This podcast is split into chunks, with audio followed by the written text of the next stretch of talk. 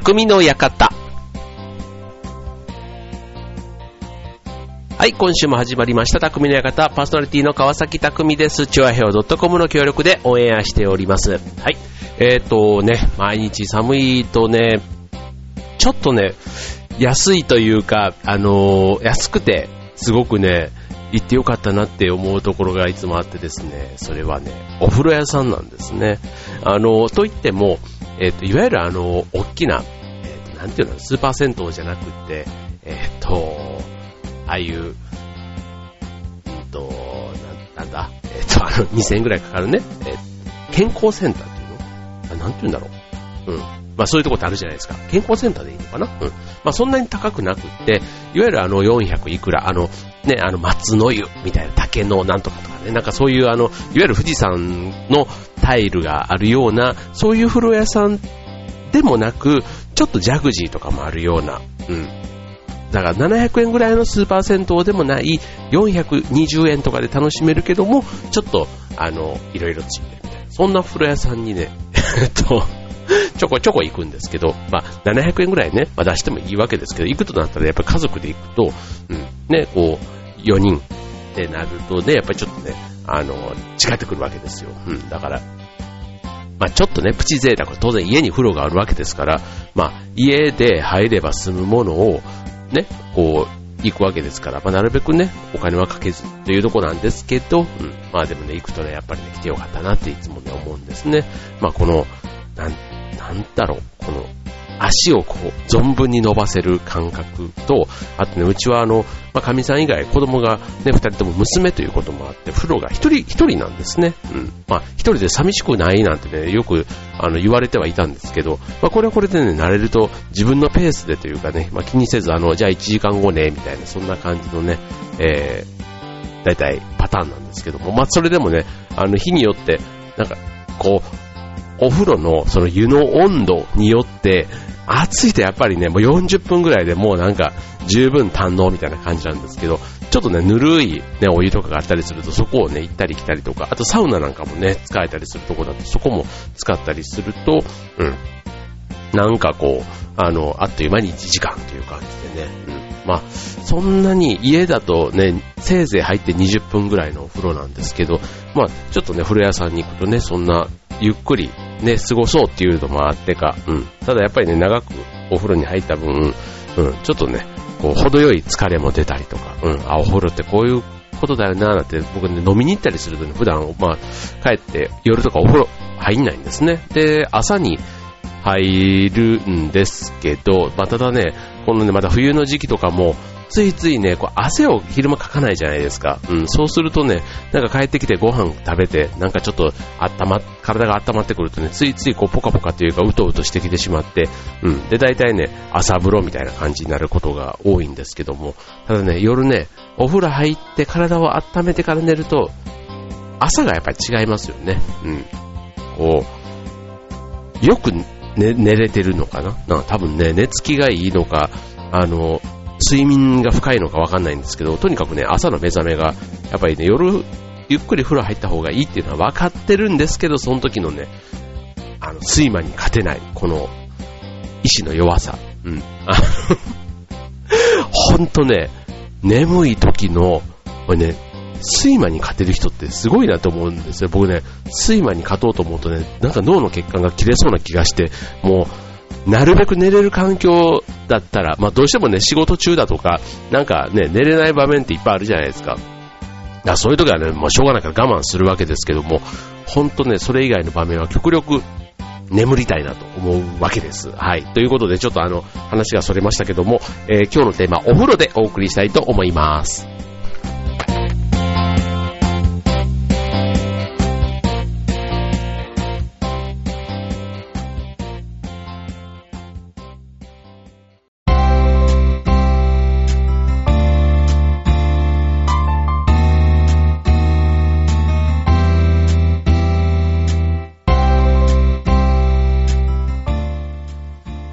ということで、今週のテーマはお風呂ということでね、まあ、あの、本当にね、お金があれば、ね、温泉、お金と時間って言ってもいいのかな？うん。温泉ね、ちゃんとあの、どっか、ちょっと、箱根とか、それこそね、草津とか、ね、鬼怒川とかでもいいと思います。まあ、いろんなね、いい温泉たくさんね、関東周辺もありますから、はい、行ってみたいと思うんですけども、なかなかそうもいかないという方は、本当に近場のね、ちょっと銭湯で、ね、温泉気分、ね、だいぶ違いますよね。うん、と思うんです。うん。でね、そもそも、あの、お風呂、ね、よくあの、半身浴、ね、ダイエットとかね、そういうなんか健康のね、ためにとかつって、こう、半身浴とかっていうのもね、僕ね、うん、多分性格の問題だと思うんですけど、なかなかね、続かないんですよね。うん、なんかこう、なんだろう、こう、お風呂が、湯船がコロコロ変わる、ジャグジーだとか、なんとか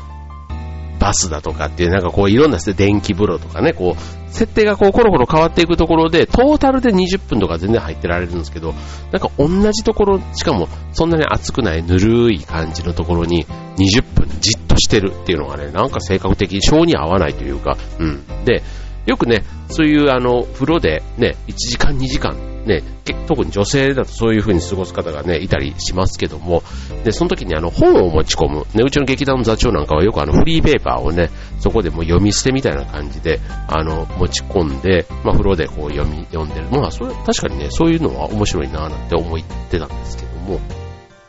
あの、そう。で、じゃあ風呂の効果、ね、あの、まずそもそもね、お風呂って、まあ、どんな目的で入りますか？まあ、あの、さっき言ったね、まあ、疲れを取るためとか、まあ、一番僕はね、汚れをやっぱり落とすため だなと思うんですけど、あとはまあ気分転換。まあ、それこそドラえもんのね、静香ちゃんの世界かな？静香ちゃんの世界は、ね、もう本当にいつもお風呂に入ってるっていうのはもう気分転換。もう汚れっていうことではないと思うんですよね。うん。ね、だから、で、疲れってわけでも多分子供だからないと思うんで、まあ、やっぱり静香ちゃんの場合はね、気分転換。どんだけ気分転換すんねんって感じですけど、あの、はい、気分転換ということで、まあ、ただね、あの、ちょっとちゃんとした話で、まず、お風呂、ね、いろいろそういう効果は漠然と僕も知ってはいるんですけど、じゃあ改めてどんな効果があんのっていうのをね、ちょっとね、大きな3つの効果っていうのをね、今日ご紹介しようと思います。まず1つ目、え、温熱効果。まあ、これはね、えー、そのままです。はい。まあ、お湯の温度ってね、いつもあの、一緒の温度にしているのか、あとは体調や気分によって変えているのか、うん。あのー、まあ、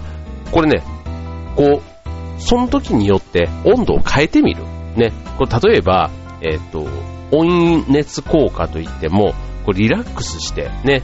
えー、よく寝たいっていうんであれば、えっ、ー、と、34度から38度。まあ、微妙にちょっとぬるめ。うん。っていうのと、あと、えっ、ー、と、あと、なんだ、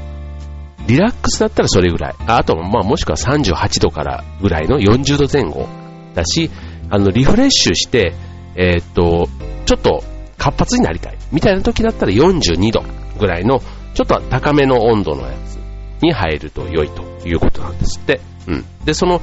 えっ、ー、と、34度から38度っていう、えっ、ー、と、温度は微温浴。微妙の美に暖かい浴。ね。微温浴の場合は、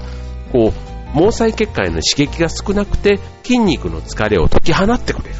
うん。で、さらに、えー、リラックスに導いてくれると。うん。ということで。はい。で、さらに、中温浴、38度から42度だと、えー、筋肉の疲れを解き放つに加えて、血液循環が良くなって、体の芯が温まる。ということで、ここまではね、副交感神経の、を活発にしてくれる、そういうお風呂の入り方。だからリラックスとかね、そういうちょっと、あの、効果が高いと。一方で、42度以上、だから温泉とかのね、あの、ビリってくる暑さのやつね。あれは交感神経が刺激されて、新陳代謝を促すので、えー、っと、眠気とかを一掃してくれると。確かに、暑いお風呂入るとね、ふってこうなりますよね。うん。朝風呂とかってなんかそういう感じ、あの、温泉とか行くと、あの、どうしてもちょっと欲張ってというか、ね、朝もお風呂入れるじゃないですか、温泉宿とか。うん、そうすると、どうしても帰る前にね、1回とかつって普段そんなね、絶対入んないのに、朝からこうお風呂が沸いている、ね、その嬉しさみたいなところでね、朝風呂確かに入ると、ふっと目が覚める。うん。あとね、あの、熱いお風呂に入ると、疲労物質の乳酸を減らしてくれるということで、疲労回復にも効果があると。うん。あとはまあ、汗をかきたいとかっていう場合もね、いいかもしれないですね。はい。だからこのね、温度設定ってね、意外と大事というところですね。はい。で、続いて、えー、浮力効果。浮力。あの、アルキメデスの原理のあの浮力の話ですね。はい。なんですけど、これね、えっ、ー、と、水中では、えっ、ー、と、体重が、なんと、9分の1になる。これがまさにアルキメデスの原理なんですけども、これね、お風呂に入ってる時も当然働くわけですよ。うん。だから、えっと、まあちょっと家のね、えっと、浴槽だとなかなか感じないかもしれませんけども、当然あの、大きいお風呂、ね、それこそあの、大きくて深い、深いお風呂ってあんまりないのかな？でもまあ、プールみたいな感覚で考えたらいいですね。うん。あの、別に、お湯だから軽くなるわけじゃなくて、もう浮力の話だから別にプール、プールで考えたらいいんですよ。うん。だから、えっ、ー、と、お風呂に入ると、えっ、ー、と、こう筋肉とかね、関節の負担がこう軽減されて、うん。で、緊張から解き放たれて、こうふわーっとね、楽な気分になると。うん。そうするとまたさらにリラックス、ストレス解消にもつながっていくということでね、うん。改めてね、浮力の話ってあんまり気にしたことなかったかもしれないですね。はい。で、あと3つ目、これ最後。えー、水圧効果。うん。これね、えっ、と、湯船に入ると、こう水圧が体にかかるじゃないですか。で、これね、本当？みたいな風に思うんですけど、例えば胴回りだと3センチから6センチ。で、ふくらはぎだと1センチぐらいね、この水圧で縮んでいるそうなんですね。はい。まあ、でもあの、ペットボトルとかね、こう、うって水の中に沈めた、ね、お風呂の中でも沈めれば、それなりのね、勢いでボンって上がってくることを考えると、結構な水圧があるのかもしれませんけども、この水圧によって足に溜まっていた血液はこう押し戻されて、ね、で、心臓の動きを活発にして血液循環を良くすると。だから肩こりとか、腰痛あと、なんだ、冷えとかむくみとか、そういったものにも効き目があるということで、はい。あと、なんだろう、あの、心肺機能を高めたりとか、あとね、えっ、ー、と、水圧で横隔膜とか肺が圧迫されるので、えっ、ー、と、体内の酸素量が減るために、無意識に呼吸数が増えて、それで心拍数が高まる。なんかすごいね、なんか、うん、この3つ、うん、今、えっ、ー、と、温熱効果と、浮力効果と、水圧効果と、ね、お風呂。ね、何気に入っているお風呂ですけども、これ毎日入る、ね、ほぼほぼ入るわけじゃないですか。うん。だから、で、特にね、暑くなるとシャワーだけなんていう人もいたりしますけども、あの、この湯船に入るということね、うん。このシャワーだけじゃ、なかなか心も体もリラックスができない、疲れも実は取れていないということで、まあ、体が喜ぶという意味では、入浴、ね、ちゃんと湯船に浸かるということが大事なのでしょうね。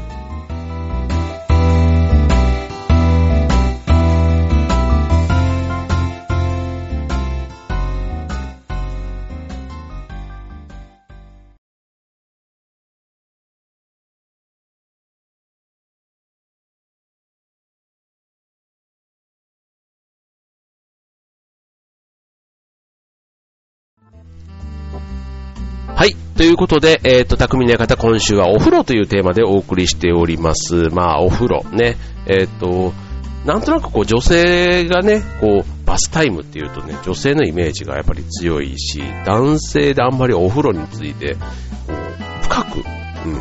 うん、考える機会がないって言ったら、ね、ちょっと語弊がありますけど、でもあんまりね、うん、考えたことがなかったなっていうところで今日はちょっとお送りしておりますけども、ね、最初はお風呂の効果ということで、で、そんな3つの効果、ね、どれもね、なるほど、なるほどっていう感じだったかと思いますけども、はい、えー、続いては、ね、お風呂、ね、その、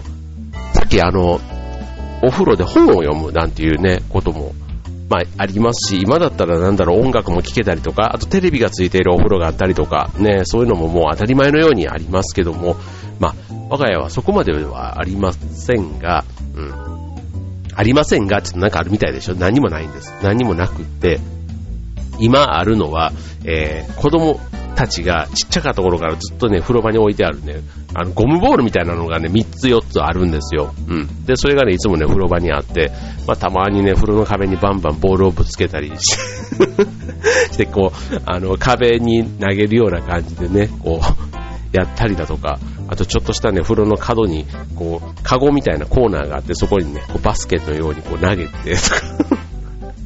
そんなことをしてね、こう、いいおっさんが時間を潰したりしてるわけですけども、あの、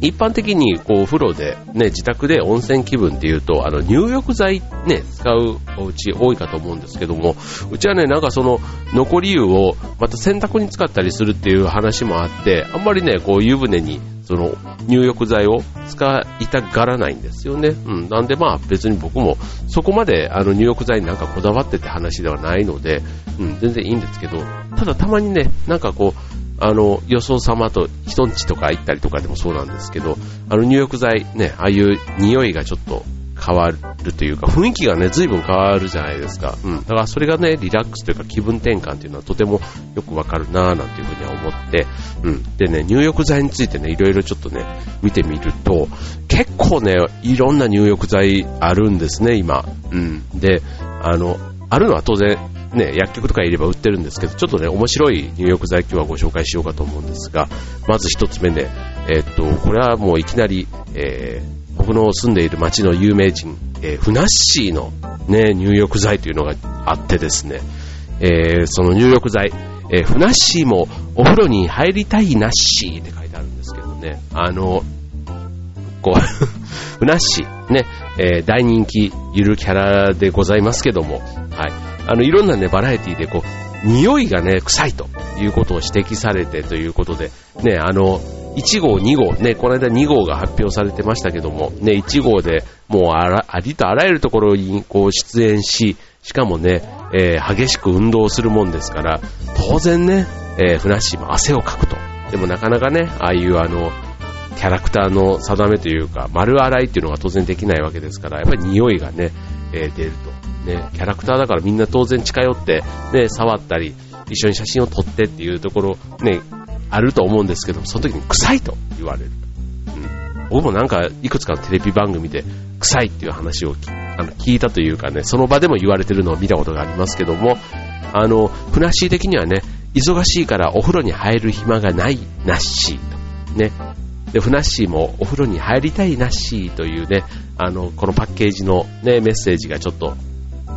愛らしいというか、うん、ぜひ入ってほしいなっていう。ね、ちなみにこれどんな、ね、匂いがするのかなっていうふうに思うんですけども、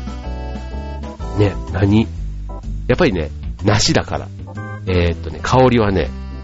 梨汁らしいですよ。ね、そりゃそうですよね。これでちょっとなんか違うラベンダーとか言われちゃうと、えー、って感じがしますけども、ね、梨汁、ね、今年というか、この去年今年でね、梨汁系の、そういうのがどんだけ市場が動いたんでしょうね。うん、なんか ね、ここでも梨汁のお風呂ってなんかちょっと想像がつかないですけども、まずそんなね、ふなっしーの入浴剤一つ。でね、えー、っと、あとは、面白い入浴剤ってことで言うと、えー、っと、ガリガリ君の入浴剤。うん。もう、なんか、ガリガリ君って僕らあの、リッチなガリガリ君？うん。リッチバージョンとか、あと変わり種ガリガリ君？うん。えっ、と、去年の夏あたりは、あの、いちごのね、ちょっとリッチないちごのガリガリ君があったり、あと冬場には、えっ、と、シチュー味ですか？ね、なんかそんな味のガリガリ君も出たなんて言ってね、結構話題になっていましたけども、うん。えっ、と、まあ、ガリガリ君、ね、当然、アイスクリームのイメージが強いですから、その入浴剤ってなると、なんかちょっと、ね、ひんやりしそうなイメージと思ったら、やっぱりね、メントールとかが入ってるんですね。ちょっとこの冬の時期にご紹介するものではないかもしれませんけども、うん。あの、しっかり温まっても湯上がりはスーッとすると。だから本当夏場のね、えっ、と、入浴剤というところでしょうけども、しかも、これね、今発売されているのが、えっと、コーンポタージュと、あと、ソーダと、あと、梨。やっぱり梨もあるんだよね。うん。あと、シャリシャリくん。えっと、シャリシャリくんってなんだろう。えっと、あ、シャリシャリくんっていう、何、形がそういうやつなのかな？うん。まあ、とにかくね、そんな4種類が、えー、あるですって。うん。ちょっとね、え、っと、コーンポタージュ、これアイスクリームでも確かあったのかな？うん。ね、あの、香りもちゃんとコーンポタージュでっていうことで、こう、な、なんちゅうの？そういう 食べ物の中に入ってる感じってどう、どうなんでしょうね？リラックスできるのかな？なんかちょっと体がねっとりしそうな感じもしますけども。はい。まあそんな、ね。どうなんだろう？うーん。うん。ちょっと興味はありますよね。まあだからそれで最後、あの温泉みたいに体を流さずにそのまま上がるって言われちゃうと、あの、体の匂いがね、その後大丈夫かなとかちょっと気になっちゃいますけども、ね、いくつかこう、例えば、変わり種お湯みたいなのがあるところで、一つポタージュの湯っていうのがあれば、まあ、それはそれでね、ちょっと入ってみても面白いかななんて思いますけど家でやるのは結構チャレンジかもしれないな。うん。そう。で、あと、あの、これね、アイスクリームじゃないですか、ガリガリ君。だから、ちゃんと入浴剤にもね、棒がついてるんですよ。で、その棒ごとお風呂にこう放り込むわけですけども、この棒から当たりが出たら、なんと特製バスタオルがもらえる、なんか、ね、やっぱりその辺の遊び心、ね、楽しみですよね。こうと、溶けて最後どうなるみたいなところがね、面白いというところで。はい。で、あとはあの、駄菓子のね、代名詞、豚麺。ね、これ豚麺ってあの、ね、こうカップのやつですけども、この豚麺の入浴剤っていうのもね、5種類発売していて、これ豚麺って僕子供の頃はね、なんかなんかなんか自分とこの子供が食ってたイメージで、あ、こういう駄菓子ねっていうので、なんか、僕は認識した感じなんですけども、うん、豚麺も入浴剤になったと。うん。ということで、あの、入れ物は同じで、蓋を開けると、麺状の入浴剤が入っているということなんですけども、またこれね、色がね、結構、あの、ショッキングな色というか、ピンクだったり、オレンジだったり、もうちょっと食べ物として見ちゃうと、えー、っていうようなやつなんですけども、ただそのね、色合いとちょうどその中身はちゃんと合っていまして、ピンクだったらローズ、ね、えー、っと、あと水色だったらシャボン玉？シャボンの香り。で、あと緑はヒノキの香り。ね、黄緑のね、うん。で、あとは白っぽいのはね、カモミールで、あとオレンジはジャスミンということで、ね、それぞれ、こう、いろんな、ね、ちゃんと香りと色がマッチしてるということで、うん。ね、なんか、あの、ちょっとおふざけのものかと思いきや、うん、ちゃんと中身はね、しっかりしているということで、はい。まあ、プレゼントとかでね、もらうとちょっと、ん一回ちょっと使ってみようかなって思う、そういうやつかもしれませんね。はい。で、あとはね、あ、こういうのあるんだっていうのかな。これはちょっとあの、やっぱりバスタイムはね、その女子のね、ものみたいなところあるじゃないですか。で、それで、えっ、ー、と、いわゆる萌え系のやつ。うん。萌え、萌え、これなんていうの？萌えバスソルトっていうのかな？うん。萌えバスソルト。えっ、ー、と、タイトルは入浴彼氏っていうね、いわゆるあのイケメンが、あの、各パッケージの表紙に出てきていてですね。うん。で、その、萌え男子に合わせた設定が、それぞれあの、性格とかね、えっ、ー、と、あるわけですよ。で、例えば、ミステリアスとかね、王子様とかね、えー、真面目とかね、なかなか、なんかそういうので、こう、その、彼氏のキャラクターが8人いるそうで、うん。だからそのお風呂に入りながら、その彼氏のプロフィールをね、えー、見て、で、今日はどの彼氏にするかっていうのがなんかちょっと すごい話ですよね。でも、あの、匂いは、あの、ストロベリー、ブルーベリー、ローズウッド、などなど、全8種類、グレープフルーツ、レモングラスということで、それぞれのね、えっ、ー、と、入浴男子、入浴男子っていうかね、えっ、ー、と、入浴彼氏というね、そういう設定で、うん、バスソルトですからね、えっ、ー、と、これはどう、えっ、と、なんだ、いいんだよね。お風呂の中に入れる入浴剤ってことでね。はい。ということで、そんな、ね、萌え系のやつもあったり、あとね、最後面白いなと思うのが、あの、知る人ぞ、ね、あの、お湯がとろっととろける、あの、あんかけみたいになるね、こう入浴剤ってあるじゃないですか。あれ、ゼリーみたいな、エステゼリーっていうのかな？うん。ね、それの、えー、っと、さらに、もうちょっとあの、プルプルというよりは、こう、つぶつぶ感がある。で、そういう新感覚の湯触りを楽しめる、えー、エステゼリーというのも発売されていると。これね、あの、で、当然お風呂の中がドロッとするわけですから、その後どうすんのみたいな話があるんですけど、これね、誘拐剤っていうね、あの、また元に戻す、あの、そういうのを振りかけると、普通のお湯に戻っちゃう。だからそれをね、僕はね、ちょっと見てみたいなって思いますね。その、ドロッと固まったやつが、また再び、こう、水に戻っていく、その、なんか、科学的な感じ。うん。なんか不思議ですよね。うん。だからそうなると、あの、普通に当然流せるようになるってことなんで、もう完全に科学の世界ですよね。はい。ということで、そんなね、えー、入浴剤も多種多様、ね、えっ、ー、と、自分のあった入浴剤でぜひお楽しみいただければと思います。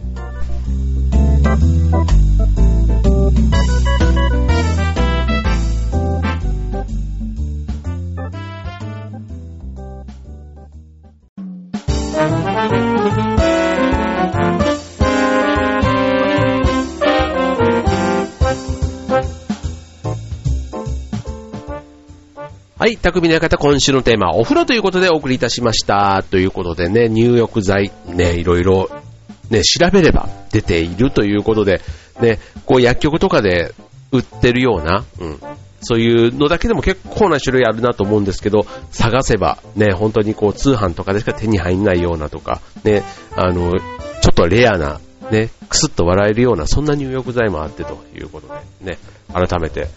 たかがお風呂、されどお風呂、ね、ちょっとした時間、毎日過ごす時間だからこそ、ちょっとそこにね、こだわりというか、自分らしさを入れてみるっていうのは面白いかもしれませんね。はい。ということで、えっ、ー、と、あとは番組から一つお知らせです。まあ番組というか、えっ、ー、と、局からのお知らせです。えっ、ー、と、他のパーソナリティの番組でも案内があるかと思いますけども、えっ、と、先日、えー、チョアヘオの年に1回の大新年会が開催されまして、ね、そこではパーソナリティ16名が参加した賑やかな、えー、会だったんですけども、えー、そこで、パーソナリティ全員、まあ全員というかその場に参加していたパーソナリティのサイン入り色紙を、えー、3枚ご用意いたしました。ね、えっ、と、締め切りが2月のえっ、ー、と、上旬ということで、ちょっとホームページの方で詳しい日程は調べていただきたいんですが、えっ、ー、と、応募フォームは、えっ、ー、と、チョアヘルの番組トップページというか、ホームページの方からね、えー、応募ができますので、ぜひご応募ください。はい、もうね、各曜日の番組のパーソナリティたちが、力を入れた渾身のサインを、えー、入れた色紙でございますので、はい、皆さん応募どしどしお待ちしております。はい、ということでね、まだまだなんか寒い日が続きます。ね、ソチオリンピックももうすぐ開幕ということでね、なんか、あの、冬のね、こう、まさにこう、また、いい思い出というか、まあ僕はね、参加するわけじゃないで見る側ですけども、まあそれでもね、なんかちょっと家での、普通にね、なんかテレビを見たりする中で、まあオリンピックがね、また一つちょっと楽しい話題として入ってくるのは楽しみなんですけども、はい、まあ寒いです。寒いと言いつつもね、また1ヶ月半もすればもう、次はもう春の話になってくるわけですから、はい、まあ、元気にね、はい、過ごせればと思います。なんかインフルエンザとかね、ノロウイルスとかっていう話もね、あの、毎日のように聞きますけども、幸いまだね、かかってないということで、ね、なんとかかからずに、この冬も乗り切りたいと思いますけども、はい、皆さんも元気に過ごしてください。ということで、今週の匠の方はここまで。バイバーイ。